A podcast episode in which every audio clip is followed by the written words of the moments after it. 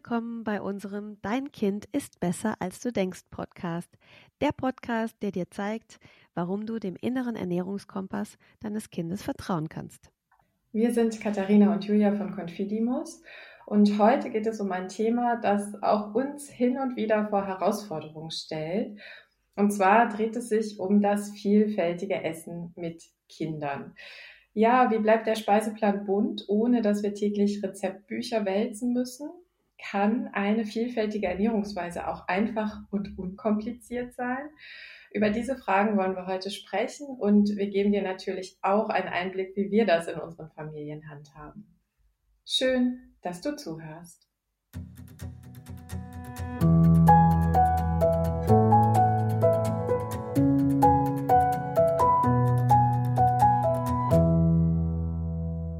Ja, Katharina, das Thema vielfältig Essen mit Kindern.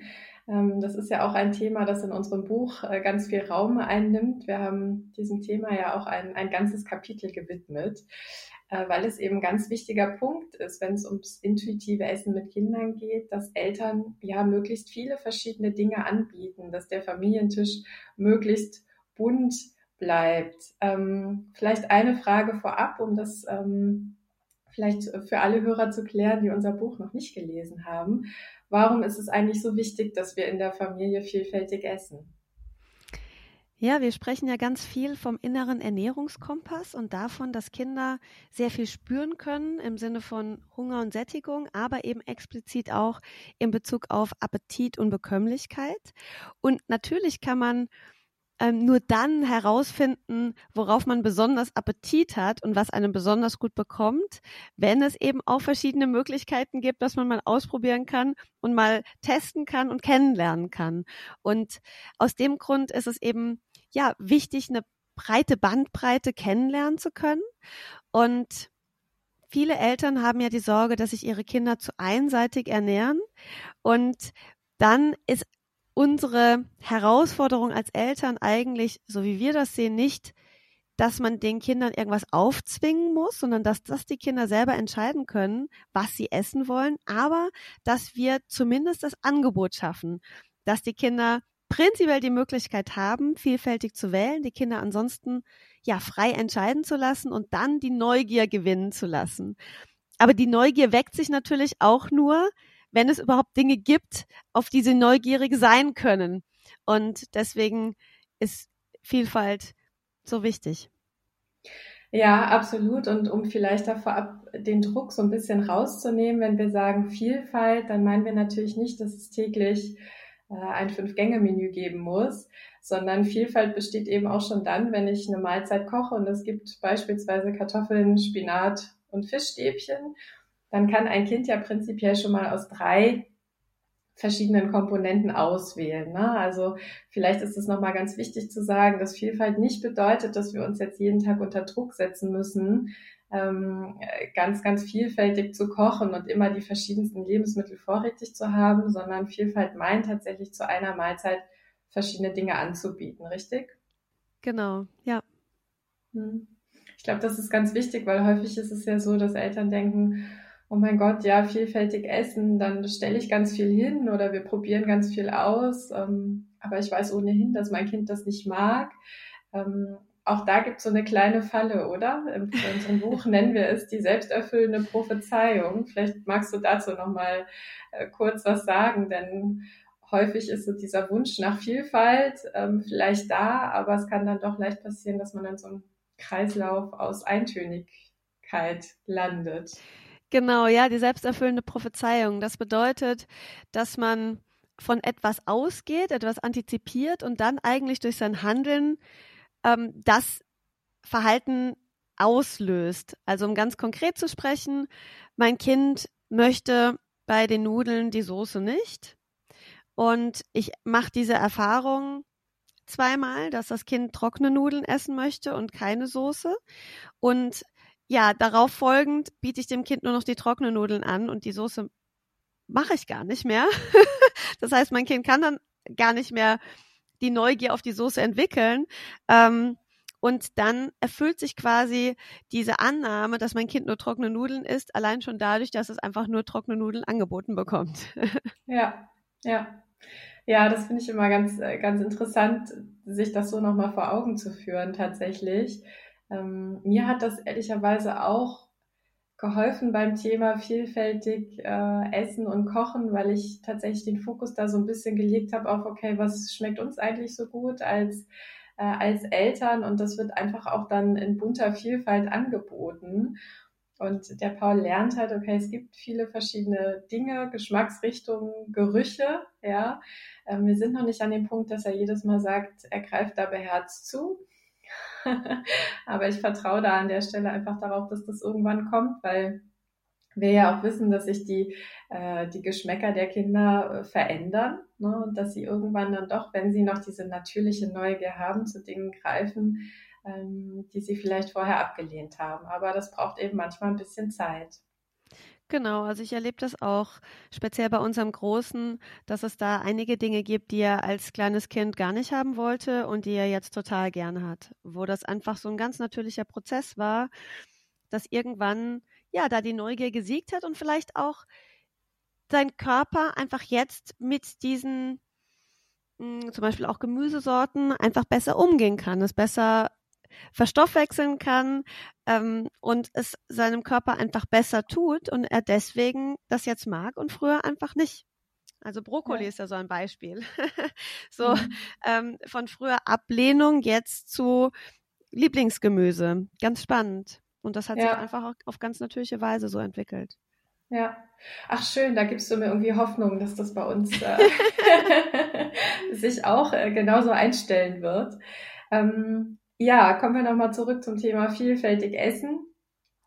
Was, äh, was haben wir vielleicht so für Tipps, die wir geben können? Ich muss ehrlich sagen, oder ich gebe ehrlich zu, dass ich das manchmal selbst auch als herausfordernd empfinde, ähm, vielfältig zu kochen.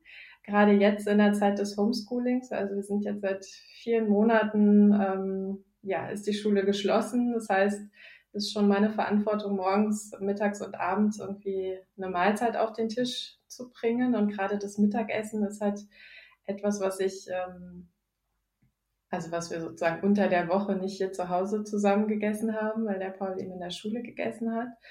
Und ich für mich habe tatsächlich festgestellt, dass es mir im ersten Schritt gut getan hat, da so ein bisschen den Druck rauszunehmen und irgendwie Wege zu finden, die mich nicht noch zusätzlich belasten. Ne? Also zu sagen, es ist auch okay, wenn es jetzt heute mal die Tiefkühlpizza gibt oder es ist auch okay, wenn wir mal was bestellen, wenn ich das Gefühl habe, das wird jetzt gerade zu viel, ähm, jetzt auch noch dafür zu sorgen, dass sozusagen wir hier äh, ein Mittagessen haben, was allen gut schmeckt und was auch noch gut, ähm, ja, was eine gute Vielfalt bietet.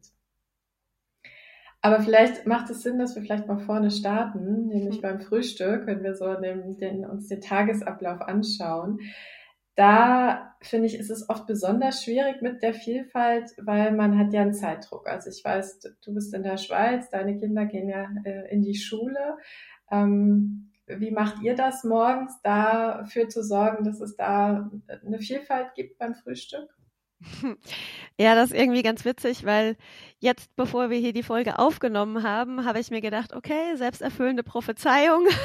da kann ich mir irgendwie schön mal an die eigene Nase fassen, weil ja, bei uns beim Frühstück ist es so, dass es eigentlich immer äh, Porridge gibt. Wir haben äh, Müsli und Brot. Das ist so das, was es irgendwie bei uns gibt. Aber ich habe mal eben vor längerer Zeit schon die Erfahrung gemacht, dass die Kinder jetzt zum Frühstück zum Beispiel kein Obst wollen oder irgendwie Obstsalat oder so. Und jetzt muss ich aber schon auch zugeben, dass ich das jetzt auch schon sehr lange nicht mehr ausprobiert habe. Mhm. also vielleicht äh, ist das was, was ich jetzt auch so nach der Folge für mich mal äh, mitnehmen kann, wo ich denke, hm, wäre ja vielleicht mal wieder irgendwie ein Versuch wert, einfach nur so als Idee, damit wir da nicht zu eintönig werden. Aber ja, also bei uns sind das so die Dinge, die ich jetzt gerade gesagt habe, die es einfach so gibt, die halt eben auch gut ankommen. Das ist so eine Routine, die läuft und ja, vielleicht habe ich es deswegen auch nicht mehr so hinterfragt. Ich glaube auch, dass es prinzipiell okay ist, so mit den Dingen, die wir da haben. Ich finde auch so Porridge ist echt eine gute Alternative zu so den anderen äh, Frühstücksmöglichkeiten wie Müsli und Brot, weil eben das Porridge auch warm ist und ich glaube, dass sich das auch speziell so in den Wintermonaten einfach gut anfühlt, so äh, vor dem aus dem Haus gehen, irgendwie eine schon eine warme Mahlzeit im Bauch zu haben. Bei uns ist auch so, dass die Kinder ähm, selbstständig mit ihren in der Schweiz sagt man Trottis, das sind so Roller oder mit ihren Fahrrädern ähm, einfach eigenständig in die Schule und in den Kindergarten fahren. Das heißt, die sind dann gleich draußen und in der frischen Luft und im Winter oder manchmal auch jetzt noch ist es ziemlich kalt und da finde ich, dass das schön ist, wenn die so einen warmen Bauch haben, bevor irgendwie der Tag so startet. Deswegen ist das eigentlich etwas, was bei uns ja sehr gut läuft. Mhm.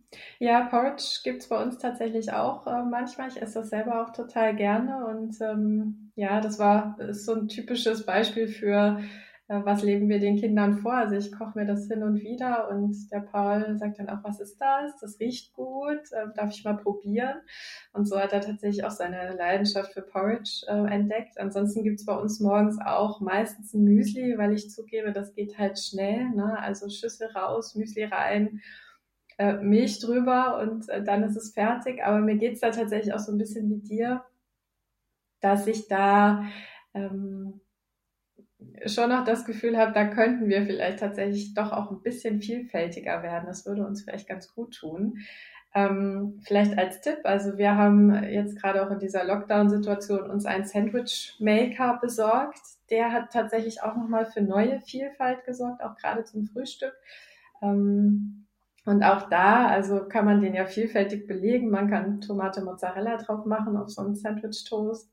Äh, man kann auch mein absoluter Tipp gesalzene Butter und Nutella. wow. ähm, ja, das schmeckt total lecker und dann ist das so ein bisschen warm und süß und salzig und das Brot wird so knusprig. Also ja, wenn ich jetzt so drüber spreche, kriege ich direkt Hunger. Machst du dir gleich ein? genau, wenn wir hier fertig sind, dann wird erstmal der Sandwichmaker aus der, aus der Kammer geholt.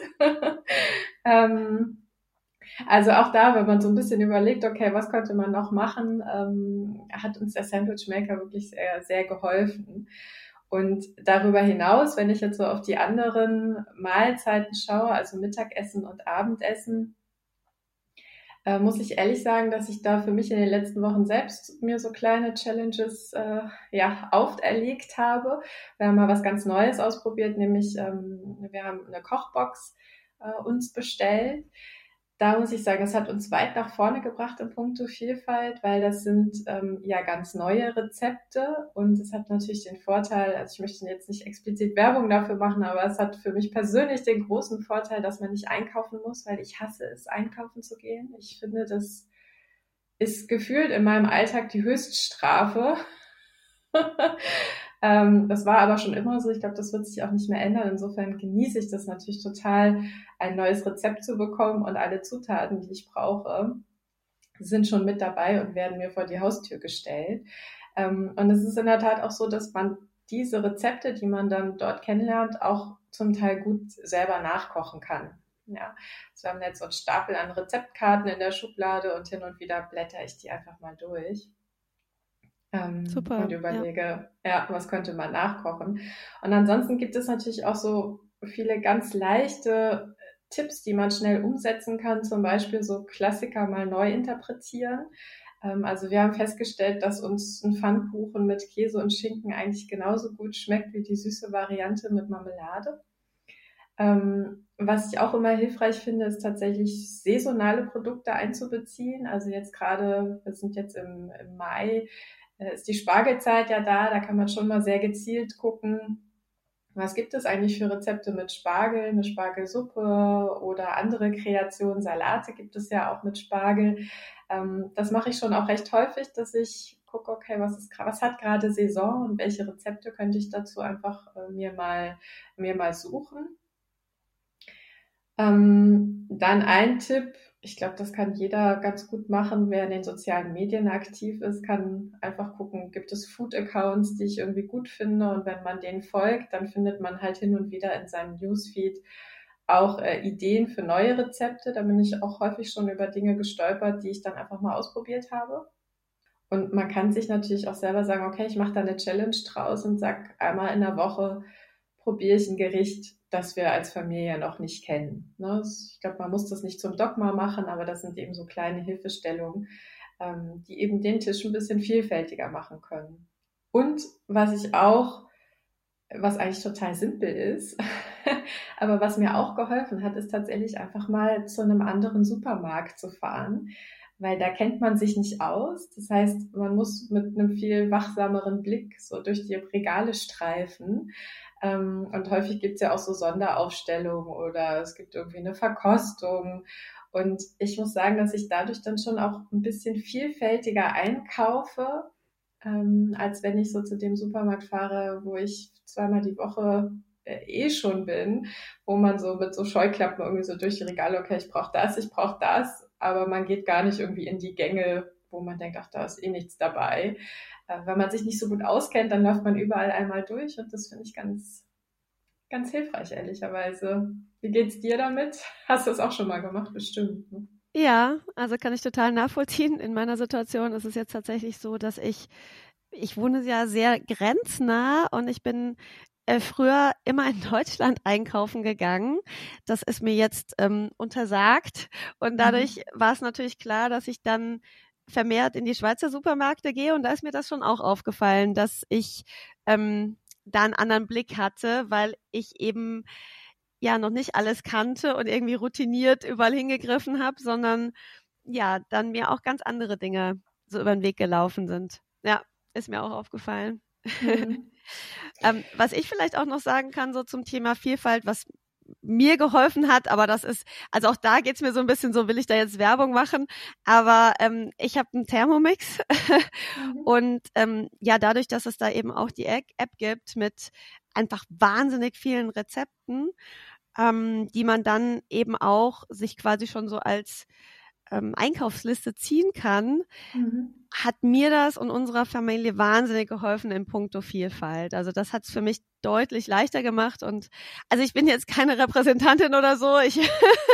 ich ähm, ja habe jetzt nichts davon, irgendwie da Werbung zu machen, sondern ich kann einfach nur für mich ganz subjektiv sagen, ähm, für uns hat es echt einen großen Unterschied gemacht und ich würde sagen, für uns als Familie hat sich total gelohnt, diese Anschaffung zu machen, die ja leider nicht so ganz günstig ist, ja. ähm, weil sich das auf die Vielfalt in unserem Haushalt extrem ausgewirkt hat. Also das, ja, kann ich schon so sagen.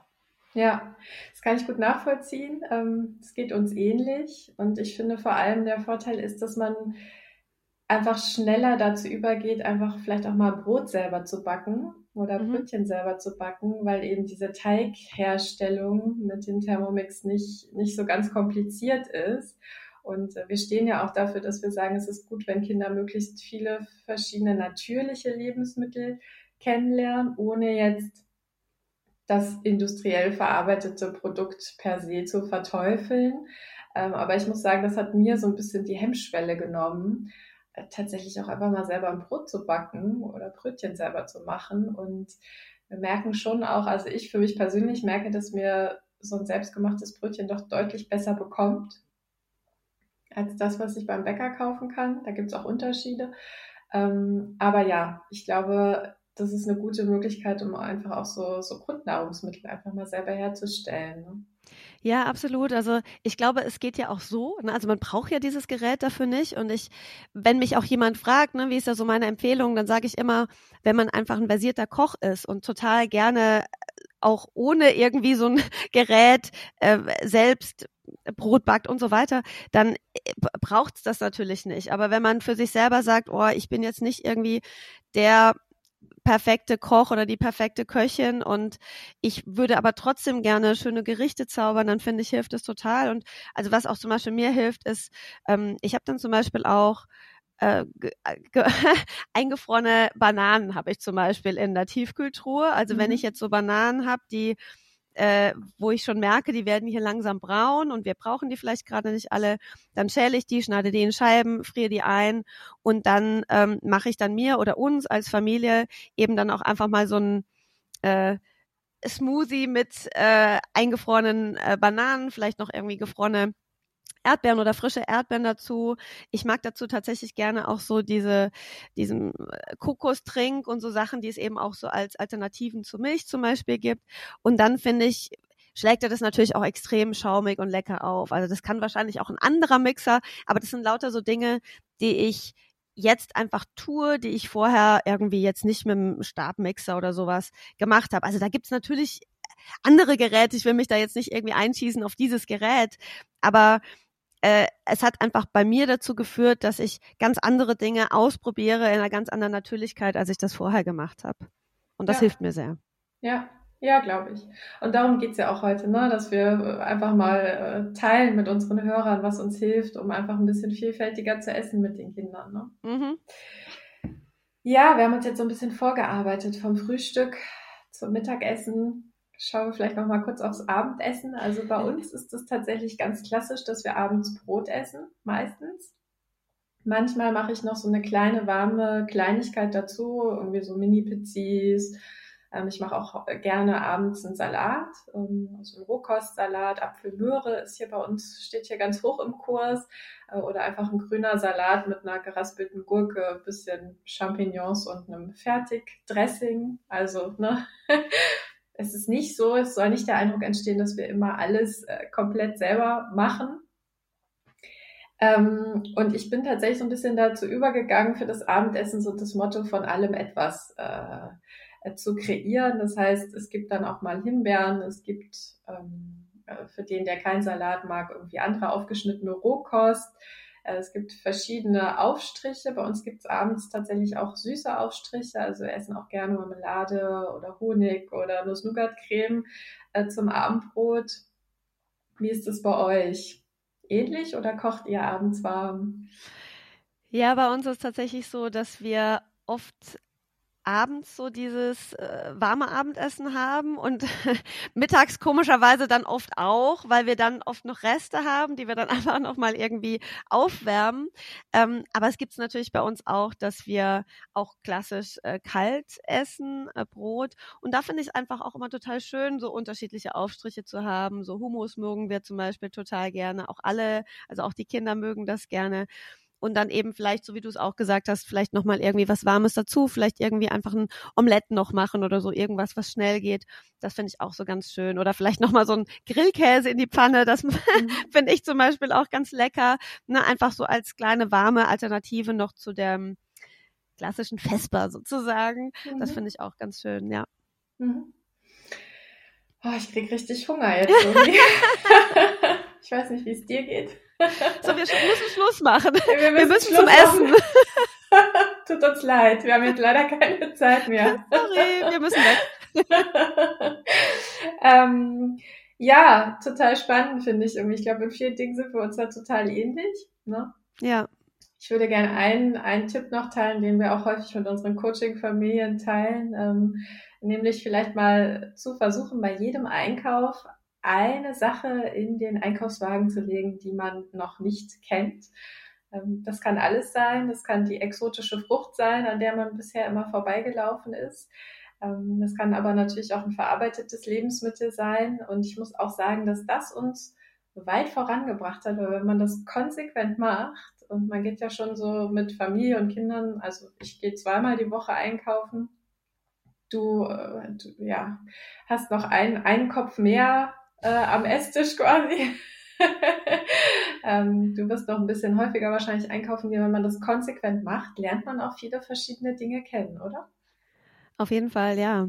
Also das ist auch so ein Punkt, ich glaube, den nehme ich mir jetzt auch nochmal mit, weil mhm. ich mache das aktuell gerade nicht ganz so konsequent. Oh oh. Äh, ja, finde ich jetzt auch nicht so schlimm, ne? Wir wollen ja mhm. nicht dogmatisch sein, aber das ist tatsächlich was, ja, was ich auch total schön finde, da auch sozusagen neben der Einkaufsliste oder dem, was man sich irgendwie vorgenommen hat, einfach nochmal so mit offenen Augen durch den Supermarkt zu gehen und zu sagen, ach, das ist jetzt was, was mich jetzt gerade einfach noch so anlacht und was ich jetzt einfach nochmal irgendwie so einbaue in das, was sowieso irgendwie schon geplant ist. Finde ich auch total schön. Ja. Genau, ich denke, mit diesem Tipp ähm, haben wir unsere Tippliste für heute, glaube ich, ganz gut abgearbeitet. ähm, wenn du als Zuhörerin, Zuhörer jetzt sagst, klingt total spannend, ähm, da wünsche ich mir mehr Tipps, Ideen oder auch Challenges, dann ähm, schau gerne in, unserer, in unser Buch, weil da haben wir tatsächlich ganz viele Tipps und Ideen rund um das vielfältige Essen mit Kindern ja, zusammengetragen. Und ähm, es gibt sogar ein Coaching-Tool, das ihr Buch findet, das sich äh, rund um dieses Thema dreht. Also es lohnt sich auf jeden Fall, ähm, da mal reinzulesen. Und ich finde, das Beste ist immer, Katharina, man kann ja direkt loslegen. Ne? Also Coaching-Tool klingt ja immer so ein bisschen oh mein Gott, das ist sehr komplex, was erwartet mich da? Muss ich da verschiedene Arbeitsblätter durcharbeiten? Ähm, es gibt ja Arbeitsblätter, die wir zur Verfügung stellen, aber man kann einfach sich auch ein Papier schnappen und einen Stift und loslegen. Ne? Ja, genau. Also ganz, ganz easy und man sollte sich da auch wirklich gar keinen Druck machen, ne? So im Sinne von, oh Gott, und jetzt muss ich hier schon wieder und ich muss, ich muss. Nein, man muss gar nicht, sondern es ist eigentlich eher so, ja, dass man ja diese Sachen so ein bisschen als Spiel, wie sie irgendwie nehmen kann und ja mit, mit Freude und undogmatisch idealerweise umsetzen kann. Also ich glaube, das ist zumindest so unser Wunsch, oder? Absolut, absolut. Und apropos Buch, ähm, wir möchten gerne ein Exemplar unter unseren äh, Podcast-Hörern verlosen. Ähm, und wenn ihr sagt, das klingt interessant, dann würden wir euch bitten, dass ihr uns vielleicht eine kurze Mail schreibt an podcast.confidimus.de ähm, und schreibt uns doch einfach mal rein, was gerade so bei euch in puncto Essen die größte Herausforderung in der Familie ist. Ist es vielleicht der Süßigkeitenkonsum eurer Kinder? Ist es vielleicht das vielfältige Essen, worüber wir heute gesprochen haben? Habt ihr vielleicht das Gefühl, dass eure Kinder zum emotionalen Essen neigen? Auch das kann ja sein. Also überlegt einfach mal, was ist im Moment so die größte Herausforderung in puncto Ernährung für euch als Familie? Schreibt uns das vielleicht in zwei, drei Sätzen kurz in eine Mail. Und äh, ja, dann entscheidet das los, ähm, wer gewinnt. Und wir senden euch dann gerne eins, also eins unserer Buch, Bücher, Dein Kind ist besser als du denkst, per Post zu. Genau. Genau. Und ansonsten bleibt uns wieder wie immer nicht mehr zu sagen, als ja, dass wir uns natürlich freuen, wenn du auch bei der nächsten Folge wieder mit dabei bist. Da wird es um emotionales Essen bei Kindern gehen. Und ja, bis dahin, mach es gut und nicht vergessen, dein Kind ist besser, als du denkst.